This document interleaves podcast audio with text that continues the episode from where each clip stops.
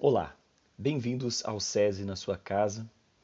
Esta é a aula de Sociologia do primeiro ano do ensino médio, unidade 1, Sociedade e Conhecimento, a Realidade Social como Objeto de Estudo, capítulo 2, a Sociologia e a Relação entre o Indivíduo e a Sociedade. Começamos por perguntar: será que existe uma relação entre o indivíduo e a sociedade? E por que isso deve ser estudado? Por que isso se tornou objeto de estudo da sociologia? Para nós respondermos a essas perguntas, se pensarmos que os padrões sociais que atuam no comportamento social, do mesmo modo como os padrões gramaticais organizam a fala e a escrita, as regras gramaticais e o vocabulário das, no das nossas línguas, né, ou da nossa língua, são exteriores à intenção de quem fala. Né? O que, que isso quer dizer? Quando nós conversamos, nós não refletimos sobre as regras gramaticais que utilizamos, nós não ficamos pensando nelas toda hora para construir uma frase, para nos fazer entender. Nós simplesmente falamos com o intuito de sermos compreendidos.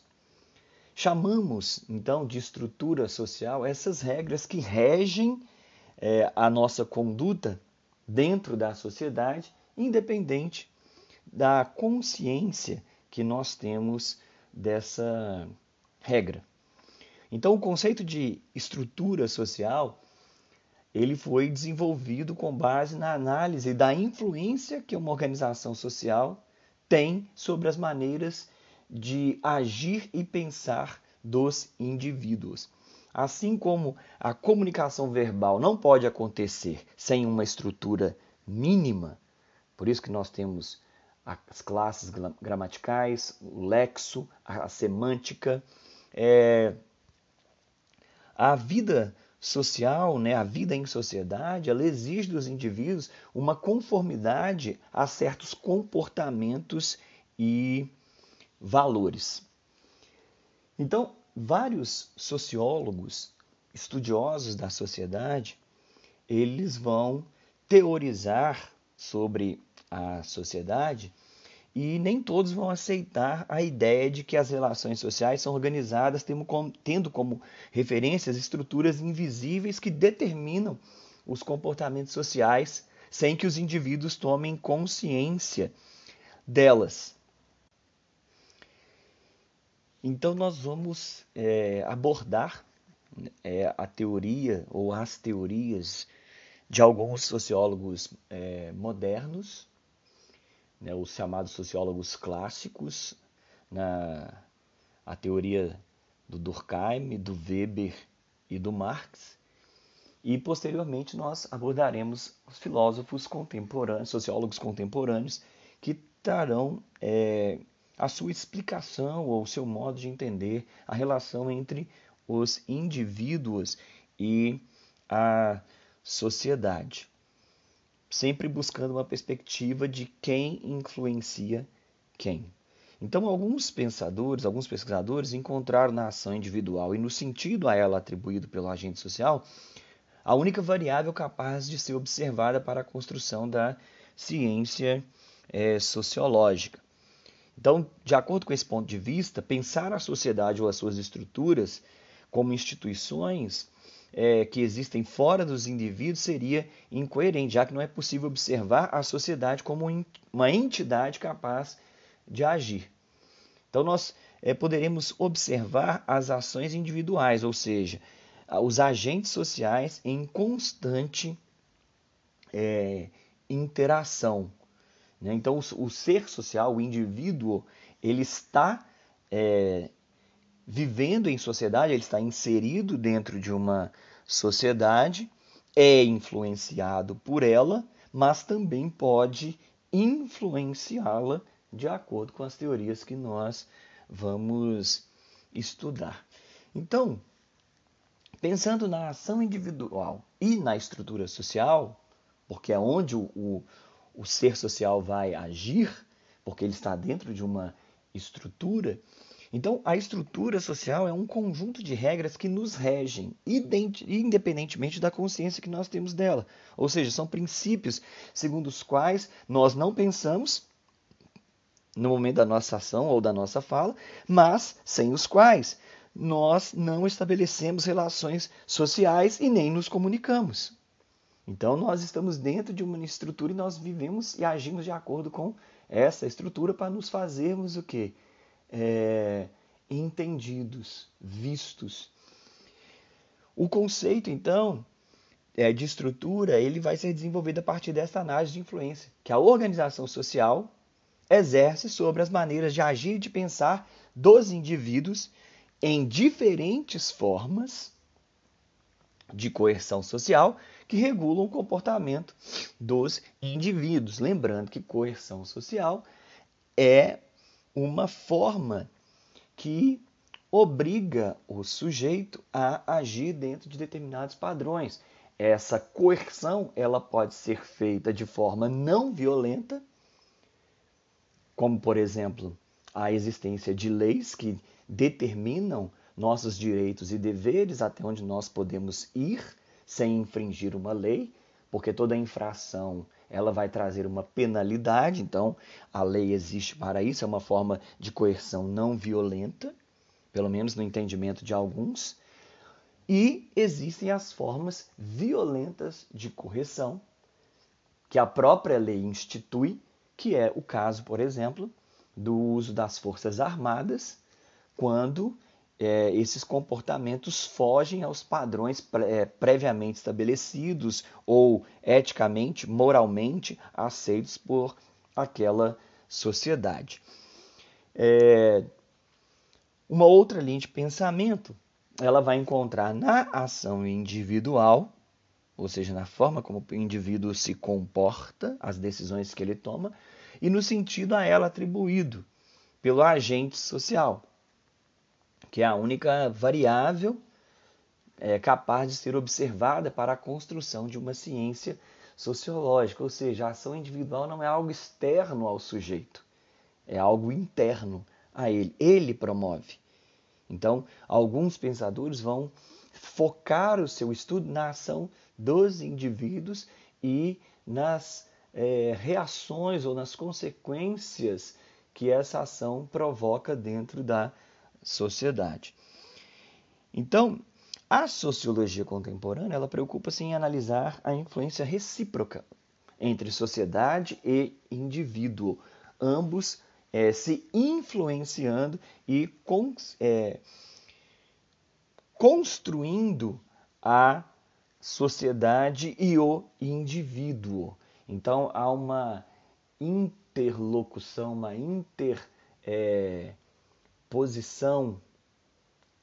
do indivíduo e sociedade, ambos se influenciando, interpenetrando, para que essa vida social ela se torne uma, uma dinâmica.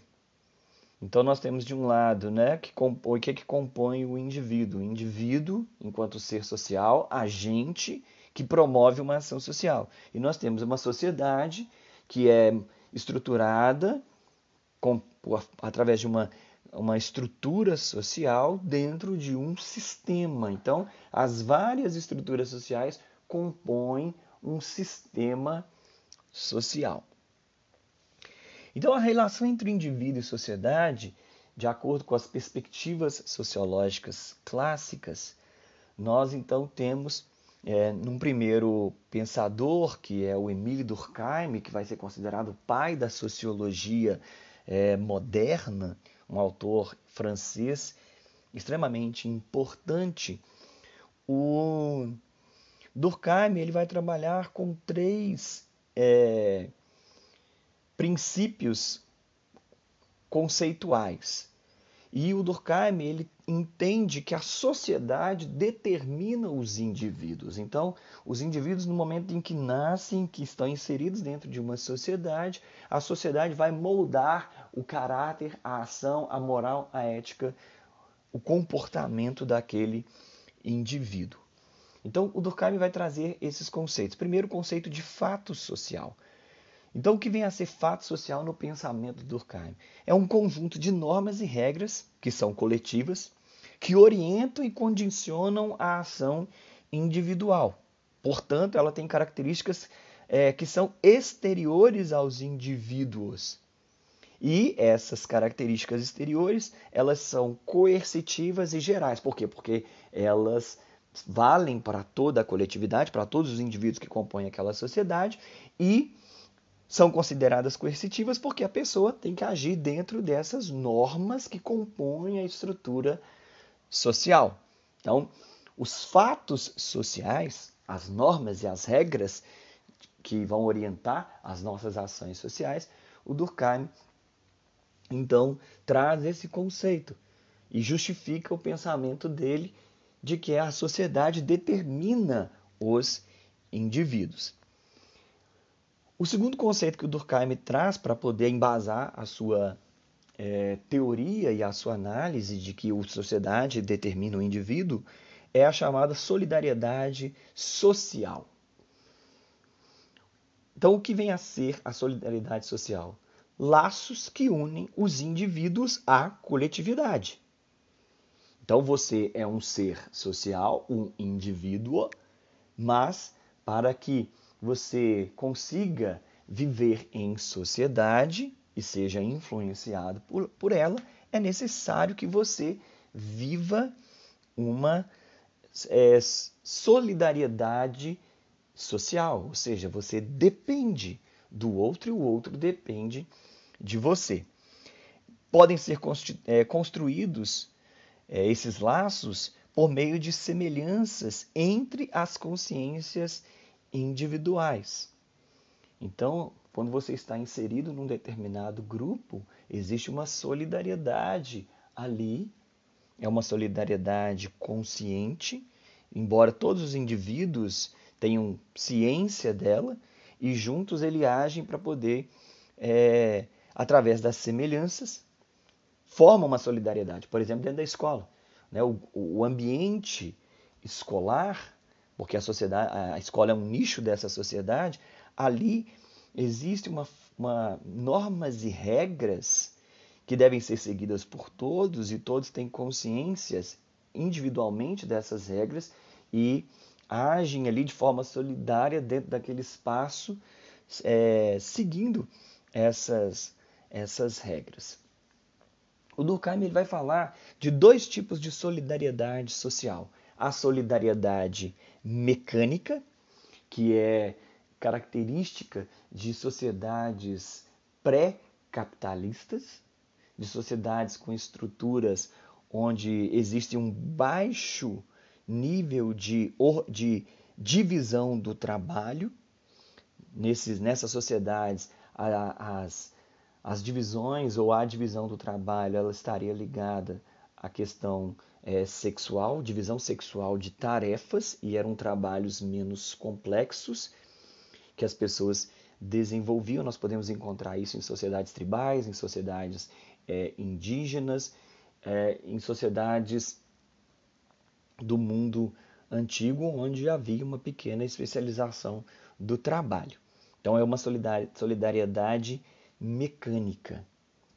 Pequenos grupos, baixa divisão do trabalho e nós temos também é, uma outra vertente que o, que o Durkheim vai chamar de solidariedade orgânica, e ela é, funciona pela interdependência dos indivíduos. Então, em, em estruturas é, mais complexas, ou seja, na sociedade capitalista industrial, nós vivemos uma solidariedade orgânica porque nós dependemos de uma grande especialização e divisão do trabalho feita por uma quantidade enorme de pessoas e não tem a ver com a questão da divisão de tarefas por sexo, mas por uma especialização do trabalho, por uma questão técnica e que está envolvida com a produção, seja ela na, no primeiro setor, no segundo setor, no terceiro setor. Então há uma grande especialização, isso é fruto né, da revolução industrial, é fruto da divisão e da especialização crescente do trabalho, onde, como eu não consigo suprir todas as minhas necessidades, eu não sou autossuficiente, eu dependo do outro para que eu consiga sobreviver. Então isso gera uma é, solidariedade orgânica. Um outro conceito que o Durkheim traz sobre a, a sociedade determinar os indivíduos, as suas ações, é o conceito de anomia, ou seja, a ausência ou redução da capacidade do tecido social para regular a conduta dos indivíduos. Pode causar riscos à coesão social e levar a sociedade ao fim. Então, quando uma sociedade ela funciona de maneira errada ou começa em algum tecido social há uma disfunção, isso vai, pode gerar um problema para a sociedade. Nós estamos, por exemplo, passando por um, por um momento em que a, a questão do racismo se tornou uma pauta é, na, no, nos noticiários nos últimos dias e a forma como né, o racismo, um caso que aconteceu lá nos Estados Unidos, gerou uma onda dentro de, do, do, do tecido social americano e houve ali uma desorganização. Então a gente, o Durkheim vai chamar isso de anomia, quando há um funcionamento, né, a ausência ou redução da capacidade do tecido social de regular a conduta dos indivíduos. Então aqueles indivíduos que estão é, é, pilhando, por exemplo, as lojas, nesse momento em que estão acontecendo é, os protestos, os protestos são legítimos, sim, mas quando eles ultrapassam ah, e quebram normas sociais e leis e regras já previamente estabelecidas, até mesmo regulamentadas por Constituição, nós vemos essa anomia aparecer. Porque parte para a violência, parte para o saque, o roubo, e isso é condenado por lei.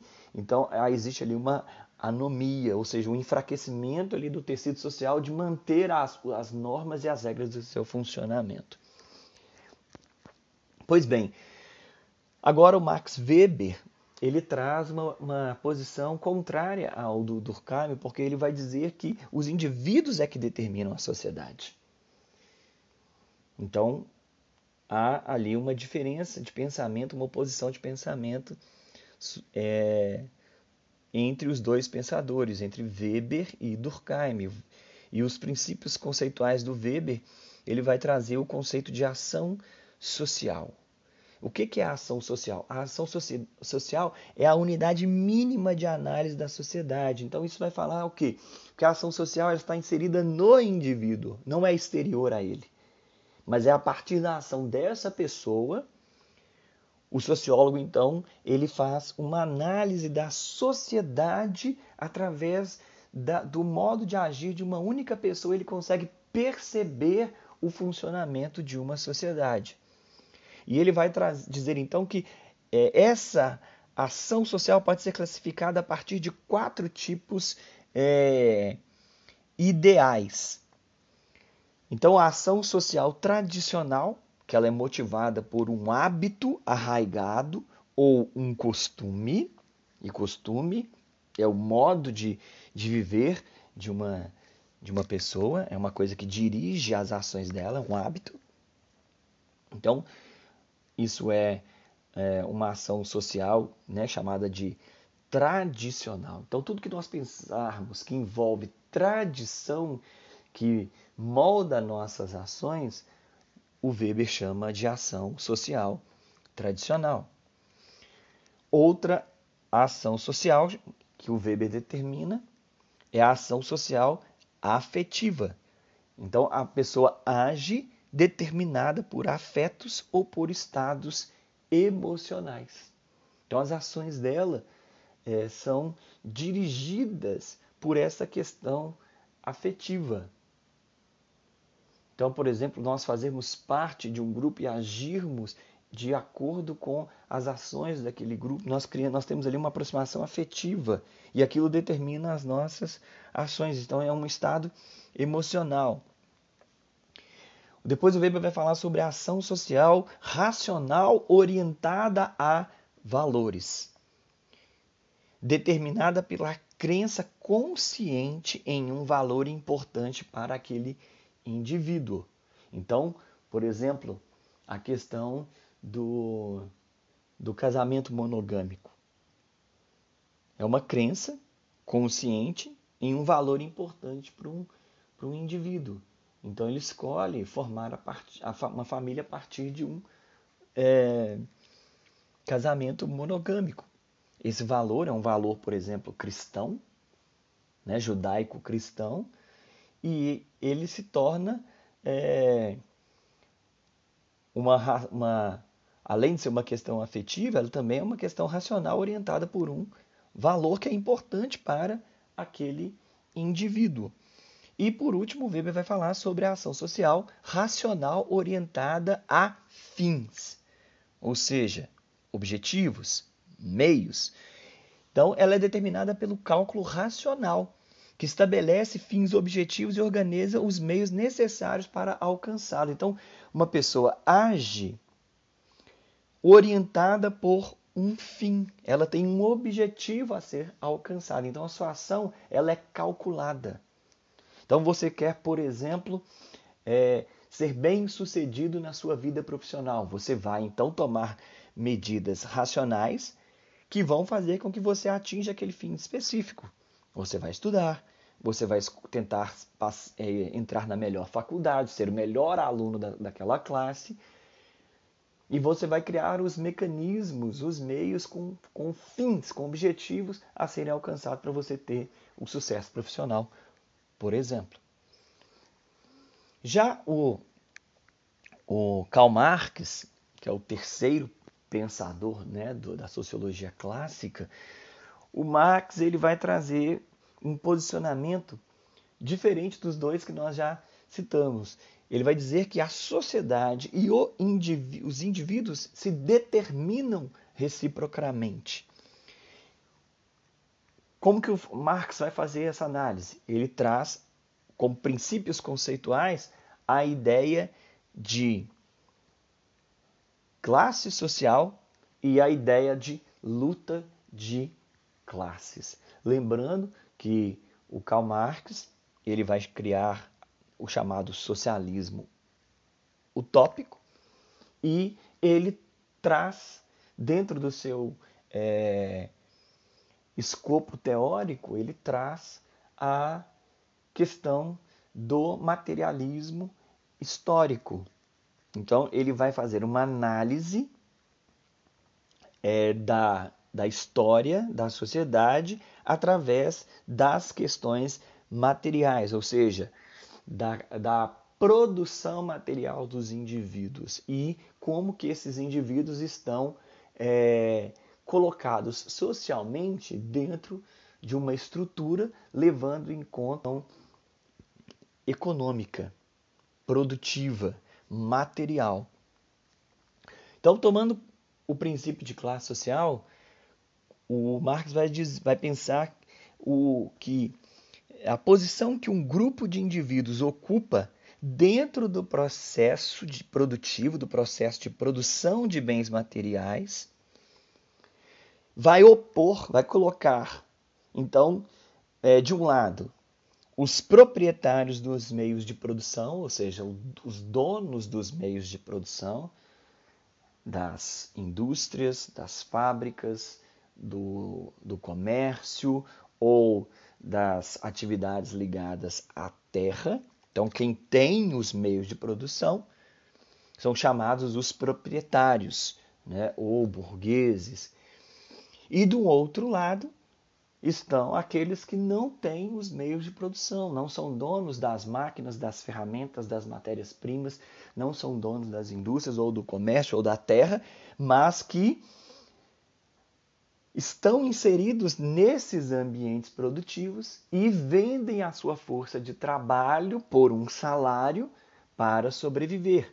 Então essas pessoas elas produzem toda a os bens que essa sociedade precisa para é, sobreviver. Então, nós temos duas classes antagônicas, opostas. Uma que tem e outra que não tem. O Marx ele vai eleger então a classe social como uma unidade de análise sociológica que permite pensar a relação entre o indivíduo e a sociedade de maneira recíproca. Não é possível pensar no indivíduo sem levar em conta é, sua inserção em uma classe social. Do mesmo modo, não é possível pensar a sociedade sem compreendê-la como resultado de um processo histórico. Então, o Marx vai dizer que, por exemplo, o motor da história é a luta de classes. Então, a história ela passa por mudanças porque essas classes que compõem a sociedade, a classe dos proprietários e a classe do proletariado, dos operários, dos trabalhadores, elas estão são antagônicas porque têm interesses diferentes e você tem uma exploração de uma classe sobre a outra, e essas classes entram em conflitos, e a partir dos conflitos, né, dessa dialética, da a mudança, é que essa, a, a história avança, a história é, é, modificada, a sociedade é modificada, recriada a todo o tempo. E o Marx vai trazer então esse conceito da luta de classes que vai determinar reciprocamente sociedade e indivíduos. Então, existe um conflito fundamental que move a história da humanidade. Então, Marx vai trazer essa análise para dizer que a sociedade e os indivíduos se é, determinam reciprocamente. Ok? Entrando agora então no universo desses pensadores é, contemporâneos, nós temos a relação entre o indivíduo e sociedade, né, na perspectiva sociológica contemporânea. Nós temos, por exemplo, o Norbert Elias. Ele vai é, compreender, né, ele vai identificar um processo de influência mútua entre as transformações históricas e o comportamento individual em que o indivíduo constrói a estrutura e é simultaneamente formado por ela. Ou seja, o indivíduo está ali, através das suas ações sociais, moldando a sociedade ao mesmo tempo sendo, ao mesmo tempo sendo moldado por ela. Né? Ele há uma aproximação dele ali nesse sentido com o pensamento do Marx, mas o viés dele não é um viés materialista. Tá? Então, o Norbert Elias ele tem ele acredita nessa, nessa influência recíproca, mas ele não traz essa ideia é, marxista baseado na, naquilo que o Marx havia já pressuposto. Depois nós temos, por exemplo, o Anthony Giddens. Ele considera que a estrutura social não constitui um entrave, ou seja, um empecilho, é, nem nenhum limite também para a ação, já que os indivíduos recriam as estruturas mediante um processo de reflexão sobre a sua própria prática. Então, os indivíduos eles vão através de uma de uma introspecção, de uma análise das suas ações, eles vão recriando as estruturas sociais através de uma crítica das suas próprias ações e isso ajuda a construir a sociedade. Outro pensador, o Richard Senet, ele é, diz que a sociedade contemporânea se constitui historicamente em um duplo movimento. O primeiro movimento é, valoriza a sociedade em sua esfera pública e é marcado pela criação de regras coletivas que permitem a convivência entre indivíduos e grupos de tradições e formações distintas. O segundo movimento revela a perda de conexão dos indivíduos com a coletividade, dificultando ações individuais que visem a um horizonte comum. Então, a gente percebe, né, abrindo é, um parênteses aqui, que há uma aproximação do Richard Senet com um pouco as ideias do Durkheim. Porque o Durkheim vai falar sobre a, a anomia. Então, quando uma, um, um indivíduo, um grupo de indivíduos, ele perde essa conexão, ele gera esse estado de anomia, ou seja, de enfraquecimento do tecido social. E o Senet fala que nesse segundo movimento, quando os indivíduos eles perdem a, a, a conexão com a coletividade, isso dificulta as ações é, individuais que visem um horizonte comum. E nós temos também o José Maurício Domingues, um pensador é, brasileiro, é, e para este sociólogo brasileiro, a experiência fragmentada no contexto das cidades modernas tendem a gerar diversas identidades que coexistem em um mesmo indivíduo, dividido entre as escolhas da sua responsabilidade e o pertencimento a diferentes coletividades. Então, um, nós, como seres sociais, nós estamos inseridos né, na nossa vida urbana, é, contemporânea, numa sociedade extremamente complexa, nós não fazemos parte de um único grupo. Nós fazemos parte de diferentes grupos.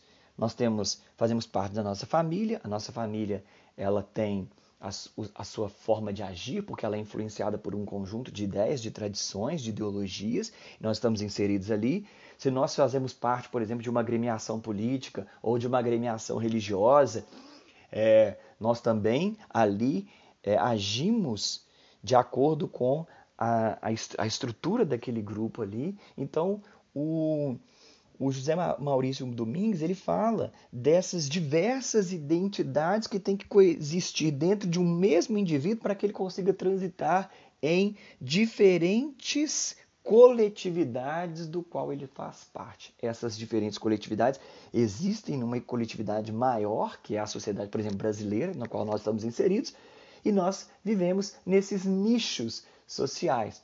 Então, o José Maurício Domingues ele vai trabalhar é, o seu pensamento, a sua análise dentro dessa perspectiva.